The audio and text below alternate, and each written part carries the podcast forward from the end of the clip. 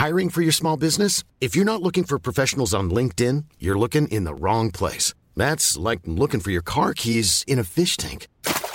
LinkedIn helps you hire professionals you can't find anywhere else, even those who aren't actively searching for a new job but might be open to the perfect role. In a given month, over 70% of LinkedIn users don't even visit other leading job sites. So start looking in the right place. With LinkedIn, you can hire professionals like a professional. Post your free job on linkedin.com slash people today. Jewelry isn't a gift you give just once. It's a way to remind your loved one of a beautiful moment every time they see it. Blue Nile can help you find the gift that says how you feel and says it beautifully with expert guidance and a wide assortment of jewelry of the highest quality at the best price. Go to BlueNile.com and experience the convenience of shopping Blue Nile, the original online jeweler since 1999. That's BlueNile.com to find the perfect jewelry gift for any occasion. BlueNile.com.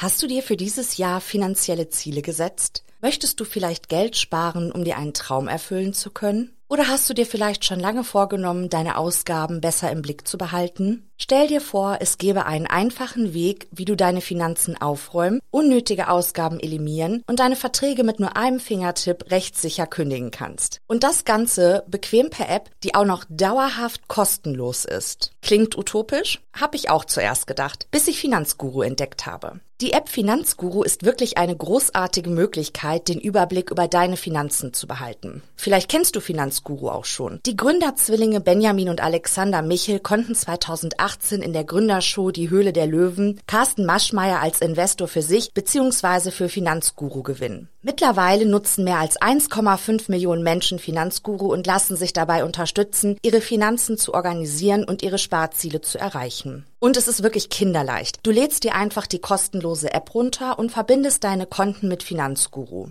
Dabei ist es völlig egal, ob es sich um ein Girokonto, Kreditkarte, Depot oder Kryptobörse handelt. Um deine Daten musst du dir übrigens keine Sorgen machen. Dank eines Drei-Stufen-Sicherheitskonzeptes sind sie bestmöglich geschützt. Niemand außer dir kann deine Daten bei Finanzguru sehen. In der App werden all deine Einnahmen und Ausgaben automatisch kategorisiert und übersichtlich dargestellt. Finanzguru zeigt dir auch alle deine Verträge an. Und in der App kannst du sogar überflüssige Abschlüsse per Fingertipp rechtssicher kündigen und hast wieder ein paar Euro gespart. Und für nur 2,99 Euro monatlich kannst du mit Finanzguru dein Geldmanagement auf das nächste Level heben. Du bekommst mit Finanzguru Plus eine Fülle von leistungsstarken Funktionen, wie zum Beispiel detaillierte Budgetanalysen und personalisierte Finanztipps. So behältst du die Kontrolle über dein verfügbares Budget. Und das Allerbeste, mit meinem Code MORD3 kannst du als Neukundin oder Neukunde Finanzguru Plus drei Monate statt nur sieben Tage kostenlos testen. Einfach die App downloaden, dein Konto verknüpfen und im Reiter Mehr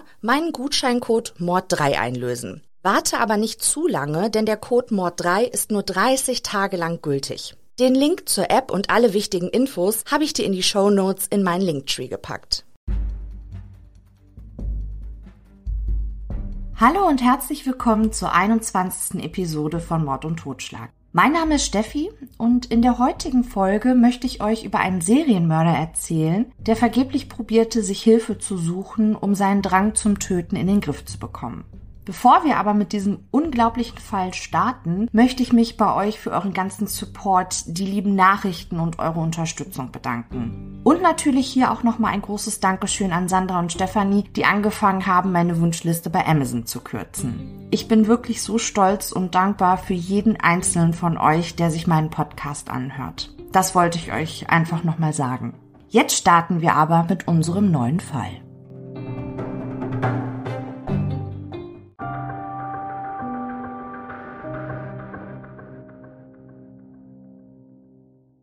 In der heutigen Episode soll es um einen Mann namens Carol Cole gehen.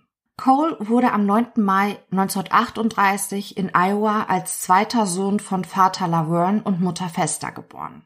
Ein Jahr später kam noch eine Schwester zur Welt. Anfang der 40er Jahre zog die fünfköpfige Familie dann nach Richmond in Kalifornien. Vater Laverne hoffte, dass er dort einen Job bei einer der dortigen Werften bekommen würde. Allerdings war zu dieser Zeit der Zweite Weltkrieg im vollen Gange und so wurde aus seinen Plänen nichts. Laverne wurde für die nächsten drei Jahre zum Kriegsdienst eingezogen. Vor allem der kleine Carol wird sehr unter der Abwesenheit des Vaters leiden. Während der Abwesenheit von Laverne muss sich bei Mutter Fester irgendwie ein Schalter umgelegt haben. Sie beginnt Affären mit Dutzenden von anderen Männern. Das an sich soll ja ihr überlassen sein, aber sie nimmt ihren kleinen Sohn Carol mit. Es gab eine Begebenheit, wo sie mit ihm, da müsste er so vier Jahre alt gewesen sein, in eine fremde Wohnung gegangen ist. Nach und nach kamen mehrere Soldaten dazu, die auf Heimaturlaub waren. Fester und die Männer betranken sich. Irgendwann zog sie sich dann komplett aus und schleifte einen Soldaten nach dem anderen in ein Schlafzimmer, in dem sie sich dann mit ihnen vergnügte. Ihr Sohn musste vor der Tür warten und bekam dadurch Dinge mit, die für ein Kind in seinem Alter sicher nicht bestimmt sind. Nachdem die Mutter mit Carol wieder nach Hause gekommen war, misshandelte sie den Jungen aufs Übelste. Sie drehte ihm den Arm auf den Rücken und drohte ihm, dass ihm etwas Schlimmes passieren würde, wenn er jemandem erzählt, was er an jenem Nachmittag beobachtet hatte. Diese Szenen wiederholen sich während der Abwesenheit des Vaters immer und immer wieder. Nachdem der Vater aus dem Krieg zurückkehrte, endeten die außerehelichen Eskapaden von Fester. Allerdings hörten die Misshandlungen von Carol durch seine Mutter nicht auf. Der kleine Junge freute sich sehr, in die Schule zu kommen, um seiner gewalttätigen Mutter entkommen zu können. Jedoch erfüllte sich seine Hoffnung nicht. In der Schule wurde der Junge wegen seines weiblich klingenden Vornamens gehänselt. Als die anderen Kinder merkten, dass sie den Jungen mit ihren Hänseleien trafen und er sich total darüber ärgerte, legten sie immer noch eine Schippe obendrauf. Das wiederum hatte zur Folge, dass Carol Cole sich immer weiter zurückzog und Angst vor dem Kontakt mit gleichaltrigen Kindern hatte. Cole erzählte später, dass er sich eines Tages unter der Veranda seines Wohnhauses versteckte und mit dem kleinen Welpen spielte, den die Eltern einige Tage zuvor gekauft hatten. Dann habe er plötzlich das Bewusstsein verloren und als er wieder zu sich gekommen war, lag das kleine Tier tot neben ihm. Jetzt war es aber nicht so, dass der Junge schockiert und traurig gewesen wäre. Ganz im Gegenteil. Er verspürte Erleichterung und ein Machtgefühl. Er war imstande, ein Leben auszulöschen. Durch das Mobbing in der Schule und die Misshandlung durch seine Mutter flüchtete sich Cole immer weiter in eine Fantasiewelt, in der es nur um Gewalt und Töten ging. Er stellte er sich die verschiedensten Szenarien vor, wie er seine Mutter töten könnte.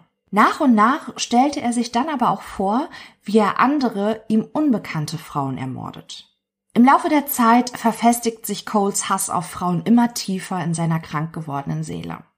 Und so ist es eigentlich ein bisschen verwunderlich, dass sein erstes Opfer nicht weiblich war, sondern ein achtjähriger Junge namens Dwayne. Cole war bei seinem ersten Mord gerade mal acht Jahre alt. Cole sagte später aus, dass Dwayne ein Arschloch gewesen sei. Es war im Sommer 1946, als Cole und Dwayne eine Gruppe älterer Jungs zu einem Badesee begleiteten. Wie es genau dazu kam, weiß ich nicht, denn Dwayne gehörte eigentlich zu der Gruppe von Jungs, die Cole in der Schule immer ärgerten. Wie dem auch sei, auf jeden Fall piesagte Dwayne Cole auf dem Weg zum Badesee, indem er ihn zum Beispiel fragte, ob er denn auch seinen Bikini eingepackt hätte. Am Badesee angekommen, hielten sich die beiden etwas abseits der Gruppe älterer Jungs auf. Dwayne ging ins Wasser und da überkam es Cole plötzlich. Während Dwayne versuchte aufzutauchen, schlang Cole seine Beine um den Hals des Jungen, während er sich mit den Händen am Ufersteg abstützte. Dwayne kämpfte verzweifelt um sein Leben, hatte aber keine Chance. Später sagte Cole, ich hielt ihn so lange unter Wasser, bis ich wusste, dass er tot war. Erst da ließ ich los. Das dämliche Arschloch sank sofort auf den Grund. Alle, die Gruppe älterer Jungs, die Familie von Dwayne, die Polizei, wirklich alle gingen davon aus, dass der kleine Junge wegen eines tragischen Unfalls gestorben war. An Mord dachte niemand. Cole hingegen machte sich noch lange Zeit Sorgen, dass er auffliegen könnte. Er sagte später dazu, ich fürchtete mich vor der Polizei, aber ich empfand nicht die geringste Reue wegen dem, was sich Dwayne angetan hatte. Ich hatte den Jungen gehasst. Und ich war stolz auf mich, dass ich ihm alle Schweinereien heimgezahlt hatte. Ich hatte geglaubt, mein Leben würde sich dramatisch verbessern, weil ich meinen Peiniger beseitigt hatte. Nichts davon geschah. Ja, ich fühlte mich kurzfristig stark. Aber weder zu Hause noch in der Schule liefen die Dinge deswegen besser für mich. Überall, wo ich hinkam, kassierte ich weiterhin Schläge. Jeder hackte auf mir herum. In der Zeit war ich regelrecht besessen von dem Gedanken, mich für jede erlittene Demütigung zu rächen. Aber dann hatte ich Schiss, dass sie mich beim nächsten Mal erwischen könnten. Also blieb es bei der Fantasie. Ich hatte so eine Stinkwut und sie konnte nicht raus. Dafür wurde ich mit der Zeit hinterhältiger, verschlagener. Ich sann nach Möglichkeiten, wie ich mich an den anderen rächen konnte, ohne dass sie es mir anhängen konnten. Im Februar des Jahres 1953 wurde ein Intelligenztest mit Cole durchgeführt und ein IQ-Wert von 152 ermittelt. Somit galt er als hochbegabt. Allerdings war er ein sehr schlechter Schüler, was zum einen an einer Unterforderung bzw. Langeweile gelegen haben könnte oder aber daran, dass Coles Gedanken immerzu um Gewaltfantasien kreisten und er somit gar keine Ressourcen hatte, sich auf den Schulstoff zu konzentrieren. Vielleicht war es aber auch eine Kombination aus beiden Faktoren. Als der hochbegabte Teenager dann auf die Highschool kam, entwickelte er relativ schnell ein massives Alkoholproblem. Natürlich hatte er aber nicht so viel Geld, um sich seine Alkoholsucht zu finanzieren und so überfiel er als logische Konsequenz regelmäßig Schnapsleben. Der Rausch und der Kick, den er bei den Überfällen bekam, verschafften ihm ein Hochgefühl und unterbrachen die Gedankenspirale seiner Gewaltfantasien. Allerdings nur kurzfristig. Vier Jahre später, im Februar 1953, ging Cole als Zeitsoldat zur Marine. Sein Alkoholkonsum steigerte sich immer weiter, die Zahl seiner Überfälle steigerte sich ins Unermessliche. Als Soldat war er aufgrund seiner Alkoholsucht nicht zu gebrauchen und nachdem er Pistolen geklaut hatte, wurde er aus der Marine entlassen. Cole entschied sich, wahrscheinlich weil er gar keine andere Möglichkeit hatte, nach Hause zu seinen Eltern zurückzukehren. Seine Mutter wiederum nutzte sein Versagen bei der Marine, um immer wieder auf ihm herumzuhacken. Die folgenden Jahre ziehen an Cole vorbei. Er hält sich mit schlecht bezahlten Gelegenheitsjobs über Wasser, konsumiert Unmengen an Alkohol und wird des Öfteren allerdings wegen kleinerer Vergehen festgenommen. Zu seiner ersten ernstzunehmenden Verurteilung kam es erst im Juni 1960. Cole war da bereits 22 Jahre alt. Er hatte sich an zwei Liebespaare herangeschlichen und sie mit einem Hammer attackiert. Zum Glück wurde bei diesen Angriffen niemand ernsthaft verletzt. Cole wird daraufhin zu 30 Tagen in einem Arbeitslager verurteilt. Knapp ein Jahr nach diesem Vorfall, im Januar 1961, hätte Cole die Chance bekommen können, seine Zukunft als berüchtigter Serienmörder abzuwenden. Er hält einen Streifenwagen auf offener Straße an und bittet die Polizisten um Hilfe. Er würde einen starken Drang verspüren, eine Frau zu vergewaltigen und zu erwürgen. Dem Polizisten bleibt natürlich nicht verborgen, dass der Mann stark alkoholisiert ist, und so sind sie sich nicht ganz schlüssig, was sie mit dieser Information jetzt anfangen sollen. Meint er das ernst? Spricht nur der Suff aus ihm? Die Polizisten handeln aber richtig, nehmen Cole zu sich und kümmern sich darum, wie es nun mit ihm weitergehen soll. Cole wird am Ende in einer psychiatrischen Klinik untergebracht. Hier bleibt er für die nächsten drei Monate zur Beobachtung. Vielleicht hätte hier eine reelle Chance bestanden, ihm zu helfen. Aber er ist während den Begutachtungen durch einen Psychiater nicht ehrlich gewesen. Er verschwieg den Mord an dem kleinen Dwayne und erwähnte nicht die Misshandlung durch seine sadistische Mutter. Im Gegenteil, er sagte, er hätte eine glückliche Kindheit ohne besondere Vorkommnisse bei liebenden Eltern verbracht. Letztlich kamen die Psychiater zu dem Schluss, dass Cole wahrscheinlich ein sexuell gestörter Psychopath war. Tun konnten sie für ihn aber nichts. Sie hatten nichts gegen ihn in der Hand, das ihn zu einer Gefahr für die Gesellschaft machte.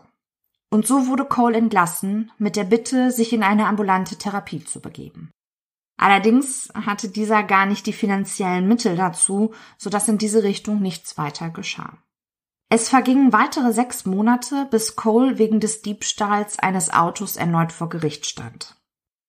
Er kann den Richter aber überzeugen, dass er in eine forensische Klinik und nicht in Haft gehört. Cole wird in das Atascadero State Hospital eingewiesen, in dem einige Jahre später übrigens auch der damals 15-jährige Edmund Kemper therapiert wurde, nachdem er seine Großeltern getötet hatte. Die Psychiater diagnostizieren Cole recht schnell eine schwerwiegend gestörte Sexualität. Er hatte Angst vor Frauen, die bloße Anwesenheit konnte ihn in Panik versetzen. Auf der anderen Seite aber begehrte er die Frauen sexuell, es war ihm aber nicht möglich, sich ihnen intim zu nähern, wenn sie noch lebten. Cole hatte aber eine Strategie entwickelt, um dieses Problem zu lösen. Er stellte sich vor, dass er die Frau erst tötete, bevor er dann Sex mit ihr hatte. Allerdings konnten die Experten ihrer Ansicht nach nichts für Cole tun, denn er hatte, ihres Wissens nach, immerhin noch keinen Menschen getötet. Und so wurde er wieder entlassen und kehrte zurück zu seinen Eltern. Diese waren jedoch nicht mehr gewillt, ihren Sohn bei sich aufzunehmen, und so kaufte Coles Vater im Mai 1963 ein Busticket nach Dallas und schickte Cole zu seinem Bruder Richard. Die Eltern hatten die Hoffnung, dass Cole der Ortswechsel guttun würde und ihn wieder auf die richtige Bahn lenken würde. Und falls nicht, war er weit genug von zu Hause entfernt, so dass es nicht mehr ihr Problem wäre. Nun war es aber leider so, dass Coles Bruder Richard die Tragweite der Probleme, die Cole hatte, nicht richtig einschätzen konnte oder wollte. Auf jeden Fall war das erste, was Richard tat, er zeigte seinem Bruder alle Kneipen, in denen er günstig an Schnaps kommen konnte. Das bedeutete, dass Cole sich schon recht bald in seiner neuen Heimat zurechtfand und nicht mehr auf seinen älteren Bruder angewiesen war. Am 5. Juli 1963 lernte Cole während einer seiner Sauftouren eine Frau kennen. Auf dem Heimweg probiert er sie zu erwürgen, aber sein Mordversuch scheiterte. Cole probierte sich als Konsequenz mit einer Überdosis Schlaftabletten das Leben zu nehmen. Durch eine Magenspülung konnte der Suizidversuch verhindert werden. Kurze Zeit nach seiner Entlassung aus der Klinik lernt Cole eine Frau kennen, mit der er das erste Mal in seinem Leben eine feste Beziehung eingeht. Zu diesem Zeitpunkt ist Cole mittlerweile 25 Jahre alt. Er lernt die Tänzerin Neville, genannt Billy Whitworth, in einem Striplokal kennen. Sie ist psychisch labil und auch sie leidet unter einer massiven Alkoholsucht. Im November 1963 heirateten die beiden. Ihre Ehe ist chaotisch und wird von Gewaltexzessen geprägt. Das zog sich bis zum August des Jahres 1965 hin, bis Cole den Verdacht hegte, dass Billy ihn mit einem Soldaten in einem Hotel betrügen würde. Diese Vermutung triggerte sein Kindheitstrauma und es kommt zu einer Kurzschlussreaktion. Er zündet das Motel an, wird aber auf frischer Tat ertappt. Cole wird zu einer Haftstrafe verurteilt. Im Frühjahr 1967 befindet er sich aber schon wieder in Freiheit. Er trennt sich von seiner Ehefrau Billy und zieht ohne Ziel durch die Gegend. Die Ehe hatte seine Gewaltfantasien zunächst in den Hintergrund treten lassen. Doch nach der Trennung von Billy kehrten die Fantasien mit voller Wucht wieder zurück. Im Mai 1967 befand Cole sich in Missouri und dort erregte ein elfjähriges Mädchen seine Aufmerksamkeit. Sie sollte sein nächstes Opfer werden, vor allem deshalb, weil er sich sicher war, dass sie sich nicht gegen ihn würde wehren können. Er überfiel das Mädchen im Schlaf und begann sie zu würgen. Zum Glück bemerkten die Eltern den Einbrecher und konnten somit den Tod ihres Kindes verhindern. Cole wird wieder vor Gericht gestellt und da er den versuchten Mord zugab, bekam er nur eine milde Strafe. Nach drei Jahren Haft kam er auf Bewährung wieder auf freien Fuß und zog nach Nevada. In Nevada kam Cole tatsächlich nochmals in eine psychiatrische Klinik und die Ärzte dort kamen zu den gleichen Diagnosen, die Cole bereits zuvor diagnostiziert wurden. Doch wie man ihm jetzt konkret helfen sollte, wussten diese Psychiater auch nicht. Und so finanzieren sie ihm ein Busticket und schicken ihn nach San Diego in Kalifornien, Hauptsache weit weg. Cole kam sein Reiseziel sehr gelegen. San Diego ist eine Grenzstadt. Da geht es wild zu und praktisch alles ist möglich. Außerdem war es in Kalifornien einfacher, an Sozialhilfe heranzukommen. Ich hatte dort eine Vergangenheit als Patient von psychiatrischen Anstalten. Solche Argumente benutze ich immer, um die Sachbearbeiter einzuwickeln und die Stütze zu kassieren.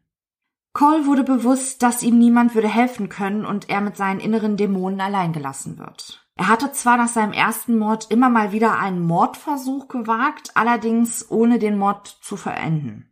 Jetzt jedoch, wo ihm bewusst wurde, dass keiner ihm helfen will, brechen alle Dämme und Cole wird sich zum Serienmörder entwickeln. Mein Drang zu töten war ausgeprägter denn je. Der Unterschied zu früher war, dass mir meine Fantasien inzwischen kein Kopfzerbrechen mehr bereiteten. Ich sagte mir, was soll's? Dein Leben ist eh schon im Arsch. Was willst du dir noch großartig versauen? Den anderen bist du sowieso scheißegal. Also probier's einfach aus und schau mal, was dabei rumkommt. Es ist der 7. Mai 1971, als Cole in einer Bar mit der 39-jährigen Besitzerin Essie Buck ins Gespräch kommt. Im weiteren Verlauf lockt er die Frau in sein Auto, erwürgt sie und versteckt ihre Leiche in seinem Kofferraum. Am nächsten Morgen wachte ich auf und fühlte gar nichts. Weder Erleichterung noch Schuld oder irgendein anderes Gefühl, was man in so einer Situation vielleicht hätte erwarten können. Einfach nur gar nichts. Es fühlte sich genauso an wie an jedem anderen beschissenen Morgen. Am 9. Mai 1971 wurde Cole 33 Jahre alt. Er verbrachte diesen Tag damit, die Leiche von Essie verschwinden zu lassen. Nur zwei Wochen später lernte Cole Wilma kennen. Die beiden trinken zusammen, verbringen die Nacht gemeinsam. Dann erwürgt Cole die Frau und verscharrt ihre Leiche. Die Polizei wird den Leichnam der Frau bei ihren späteren Ermittlungen nicht finden können und die Identität der Frau bleibt unbekannt. Lediglich ihr Vorname Wilma ist bekannt. Nur eine Woche danach tötet Cole erneut. Allerdings kennt er hier nicht einmal den Vornamen seines Opfers. Der Ablauf seiner Taten ist immer der gleiche. Zuerst betrinkt er sich mit den Frauen, hat Sex mit ihnen, dann erwürgt er sie. Unklar bleibt, ob es auch zu sexuellen Handlungen an den toten Frauen kam. Solange er seinen inneren Drang, Frauen zu töten, mehr oder weniger unterdrücken konnte, desto schneller folgen jetzt die Morde hintereinander. In nur einem Monat hatte er drei Frauen getötet. Dass seiner Mordserie nach seiner Verhaftung im November 1980 nicht mehr als 15 Frauen zugeordnet werden mussten, lag einzig und allein daran, dass Cole zwischen 1971 und 1980 immer mal wieder kleinere Haftstrafen, zum Beispiel wegen Diebstahls, absitzen musste und damit keine Gelegenheit hatte, sich weitere Opfer zu suchen. Im Juni 1971 sitzt Cole mal wieder im Gefängnis, als er von einem Detective der Mordkommission in San Diego zu dem Verschwinden von Essie Buck befragt wird. Eigentlich war es eine Befragung in den blauen Dunst hinein, doch Cole bekam das Gefühl, man sei ihm nun auf die Schliche gekommen. Allerdings gesteht er jetzt nicht den Mord an der Barbesitzerin, sondern er erzählt, er hätte den Abend und die Nacht, an dem Essie das letzte Mal gesehen wurde, mit ihr verbracht. Am nächsten Morgen sei er neben ihr aufgewacht und Essie war tot. Wie es zu ihrem Tod gekommen war, wisse er nicht. Er tippe aber auf eine Alkoholvergiftung. Da er so viele Vorstrafen hat, habe er Panik bekommen und ihre Leiche verschwinden lassen. Der Detective glaubt ihm diese Geschichte und stellt tatsächlich auch keine weiteren Nachforschungen an. Auch die Leiche von Buck wird nicht gesucht. Im März 1972 wird Cole wieder aus der Haft entlassen. Noch in diesem März setzte Cole seine Mordserie weiter fort. Er lernt zwei Frauen in einer Bar kennen und lädt sie zu ein paar Bieren außerhalb der Kneipe ein. Die Frauen lassen sich überzeugen. Als im weiteren Verlauf des Abends eine der Frauen in ein Gebüsch geht, um sich zu erleichtern, schlug Cole die andere Frau mit einem Hammer nieder. Als die Freundin aus dem Gebüsch zurückkam, erwürgte er sie und verscharrte beide Leichen der Frauen in der Wüste. Auch diese beiden Opfer werden nie gefunden und ihre Identität nicht geklärt. Nur wenige Wochen später lernte Cole Diana Paschal kennen, die als Kellnerin arbeitete. Auch Diana hatte, wie seine erste Ehefrau, ein ausgeprägtes Alkoholproblem. Auch mit Diana versteht sich Cole auf Anhieb. Sie zogen relativ schnell in eine gemeinsame Wohnung und nur ein Jahr nach ihrem ersten Treffen, also im Juli 1973, heiratete das Paar. Aber auch die zweite Ehe von Cole läuft alles andere als optimal. Das lag vor allem daran, dass Cole Diana immer und immer wieder betrog. An ihrem ersten Hochzeitstag verschwand Cole einfach mit seiner Geliebten nach Nevada und kehrte erst vier Wochen später zurück. Diana vergab ihm seine Fehltritte. Cole machte für seine außerehelichen Eskapaden das Umfeld verantwortlich, in dem die beiden lebten. Die einzige Lösung? Sie müssen umziehen, weit weg und einen Neuanfang wagen. Das Ehepaar zog also von San Diego nach Las Vegas. Allerdings scheiterte der Neuanfang ziemlich schnell, denn die Probleme, die die beiden hatten, wurden nicht durch ihr Umfeld verursacht, sondern durch ihre Persönlichkeiten und der alles bestimmenden Alkoholsucht. Zunächst fand Cole tatsächlich einen Job in Las Vegas als Geldbote. Seine Aufgabe war es, die Spielautomaten am Flughafen zu leeren und die Einnahmen zur Spielbank in die Stadt zu bringen. Das ging nur kurze Zeit gut, eines Tages verschwand Cole mit den eingesammelten Tageseinnahmen und flüchtete in den US-Bundesstaat Wyoming. Seine Ehefrau Diana ließ er allein in Las Vegas zurück. Im August 1975 lernte Cole, der sich jetzt als Hilfsarbeiter auf Ölfeldern durchschlug, Merlin genannt TP Hammer kennen. Er bemerkte zwar, dass sie einen Ehering trug, aber ihr Verhalten ihm gegenüber deutete ihm an, dass auch sie es mit der ehelichen Monogamie nicht allzu streng nahm. Die beiden betranken sich über mehrere Stunden hinweg, bevor sie dann zu einem abgelegenen Platz fuhren. Tipi ging davon aus, dass sie nun Sex haben würden. Doch Cole war daran überhaupt nicht interessiert. Er erwürgte sie und ließ sie, abgedeckt mit einem alten Schlafsack, am Tatort zurück. Am 9. August 1975 wird ihre Leiche gefunden. Einen Tag später verließ Cole den Bundesstaat. Die nächsten fünf Jahre reist Cole wie ein Getriebener von Bundesstaat zu Bundesstaat und tötet weitere Frauen, immer nach dem gleichen Schema. Betrinken, dann zumeist Geschlechtsverkehr, Opfer erwürgen, Leiche beseitigen. Cole berichtete später, dass er im November 1977 einen heftigen Filmriss erlitten habe. Er befand sich zu dieser Zeit in Oklahoma City. Es war der Tag nach Thanksgiving, als er am Morgen aufwachte und in seiner Badewanne eine weibliche Leiche vorfand. Beide Füße und der rechte Arm waren abgetrennt. In seiner Küche habe er Körperteile der toten Frau in seinem Kühlschrank gefunden. Auf dem Tisch stand ein benutzter Teller und auf dem Herd befand sich eine Bratpfanne, in der noch Fleischreste lagen. Er vermutete, dass er nicht nur ein Seelenmörder, sondern auch ein Kannibale sein könnte auch wenn er sich an den Vorgang selbst angeblich nicht mehr erinnern konnte. Die Verbindung zu seiner zweiten Ehefrau Diana war während der ganzen Zeit nie gänzlich abgerissen. Sie war in der Zwischenzeit wieder von Las Vegas zurück nach San Diego gezogen. Im August des Jahres 1979, nachdem Cole mal wieder nach einer kürzeren Haftstrafe entlassen wurde, fand er Unterschlupf bei seiner Ehefrau. Eines Nachts lernte er bei einer seiner obligatorischen Sauftouren die damals 40-jährige Bonnie Sue O'Neill kennen. Er brachte sie zu einem Haushaltswarenladen, in dem er zu der Zeit als Aushilfe arbeitete. Im Lagerraum kam es dann zum Geschlechtsverkehr zwischen den beiden.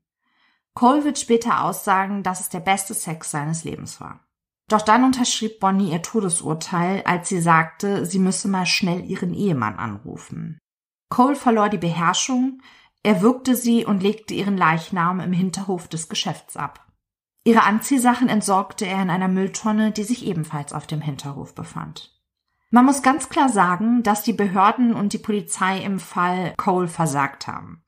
Zunächst bekommt er keine Hilfe, obwohl er darum bat, aber offensichtlich erkannte niemand der Psychiater, wie ernst die Lage war. Dann wird Cole zwar zum Verschwinden von der Barbesitzerin Essie befragt, der Detective jedoch glaubt Coles Einschätzung, dass sie wohl an einer Alkoholvergiftung gestorben sein muss. Er machte sich ja nicht mal die Mühe, nach der Leiche der Frau zu suchen. Und nun wird im Hinterhof, und das ist ein wichtiger Punkt, im Hinterhof eines Haushaltswarengeschäfts eine weibliche Leiche gefunden, die offensichtlich Opfer eines Gewaltverbrechens wurde. Die Ermittler sehen aber keinerlei Anlass, die Angestellten des Geschäfts zu vernehmen. Ihre Logik war, der Mord war ja in der Nacht geschehen und in der Nacht hat der Haushaltswarenladen ja zu und die Mitarbeiter sind zu Hause.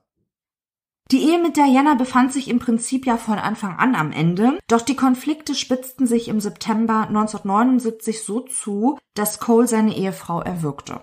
Er wickelte ihre Leiche in eine Decke ein und versteckte sie in einem Schrank in ihrem gemeinsamen Haus. Acht Tage später geht ein Notruf bei der Polizei ein.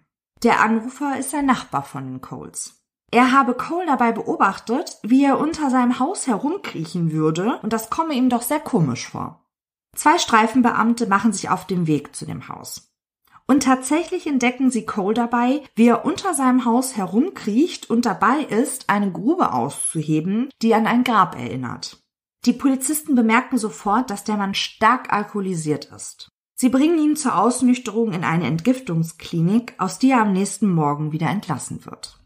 An dem gleichen Morgen hatte seine Schwiegermutter die Leiche ihrer Tochter im Schrank des Hauses der Eheleute entdeckt. Als Cole nach Hause zurückkehren will, sieht er schon aus der Ferne das große Polizeiaufgebot vor seinem Haus. Um nicht in das Visier der Polizei zu geraten, steigt er in den nächsten Bus und verschwindet.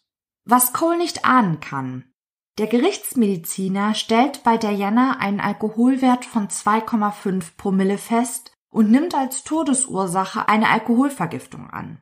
Fall abgeschlossen. Nach dem Mord an seiner zweiten Ehefrau flüchtete Cole wieder nach Las Vegas. Er fand eine Anstellung als Fahrer für eine Wohltätigkeitsorganisation. Seine Aufgabe war es, Kleiderspenden einzusammeln. An seinem neuen Arbeitsplatz lernte er eine Frau kennen und heiratete bald darauf zum dritten Mal.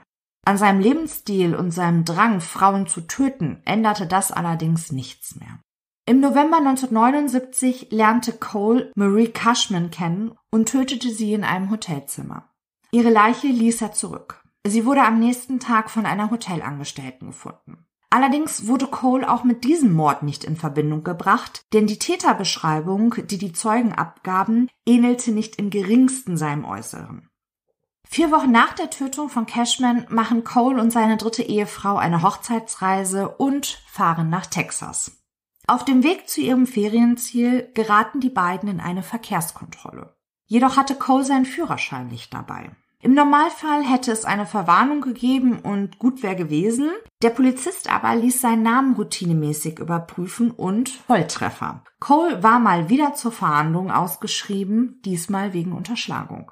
Die texanischen Behörden können es kaum glauben, als sie das ellenlange Vorstrafenregister sehen und beschließen, dass man Cole, diesen Wiederholungstäter, dem bis jetzt keine einzige Haftstrafe von seinen kriminellen Machenschaften abbringen konnte, dringend psychiatrisch untersuchen muss.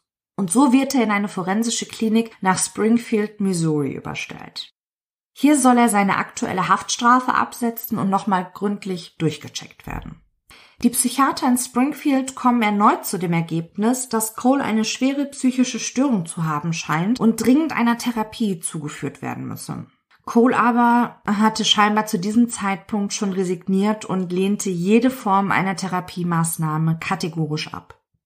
Da er an keiner akuten Psychose litt, wurde er untherapiert im Oktober 1980 aus der forensischen Klinik entlassen und machte sich auf den Weg nach Dallas. Cole wird noch drei weitere Menschen töten, bis er schlussendlich am 30. November 1980 festgenommen wird und die Mordserie endlich ein Ende findet. Am 11. November tötete er Dorothy King, nur einen Abend später ermordete er Wanda Faye Roberts. Sein letztes Opfer ist Sally Thompson. Cole hatte sie in ihrer Wohnung ermordet. Die Polizei erwischt ihn bei seinem letzten Mord, für Thompson können sie aber nichts mehr tun. Sie ist bereits tot, als die Polizei am Tatort eintrifft. Cole gesteht die Morde an 35 Frauen. Er will sein Gewissen jetzt endlich erleichtern. Doch geglaubt wurde ihm nicht. Im Gegenteil, Cole wurde von den Ermittlungsbehörden als Lügner abgestempelt. Der Leiter der Mordkommission in San Diego dazu Ich bin überzeugt, dass an dieser Geschichte nichts dran ist. Unsere Gerichtsmedizin leistet hervorragende und gründliche Arbeit. Dieser Cole müsste schon eine ganz neue Methode erfunden haben, wie man Menschen erwürgt, ohne Blutergüsse zu hinterlassen. Daran glaube ich nicht. Und so wird Cole am 6. April 1981 zunächst nur wegen dreifachen Mordes angeklagt. Die letzten drei Morde, die er in Dallas im November 1980 begangen hatte. Vor Gericht schildert Cole in aller Ausführlichkeit die Morde an den drei Frauen sowie an elf weiteren. Er erzählt auch von seiner Kindheit, von seiner manipulativen und sadistischen Mutter. Er selbst äußerte die Theorie, dass er all diese Frauen stellvertretend für seine Mutter getötet hatte. Die Geschworenen brauchten lediglich eine Beratungszeit von 25 Minuten, um zu ihrem Urteil zu kommen. Cole wurde in allen Anklagepunkten für schuldig befunden und am 9. April 1981 zu einer lebenslangen Freiheitsstrafe verurteilt.